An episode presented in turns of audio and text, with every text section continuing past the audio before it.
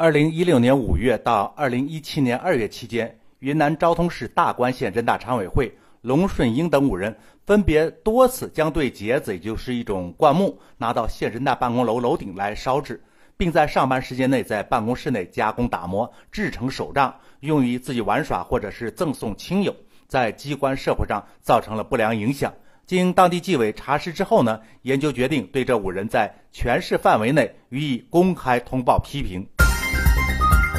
山峰说：“只是批评还不行吧？不是应该鼓励他们人尽其才吗？既然呢，这五名同志工作期间还有心情去加工手杖，说明啊对此兴趣很浓的。而且加工好的手杖呢，还能用于送人，说明手艺也不差。既然如此，那不如鼓励他们辞去公职，专门从事手杖加工，也许还真能找到一片属于他们自身发展的新天地呢。”热播的电视剧《人民的名义》中，那位习惯探索宇宙奥妙的孙区长，最后不就是去了少年宫，充分发挥自己的一技之长了吗？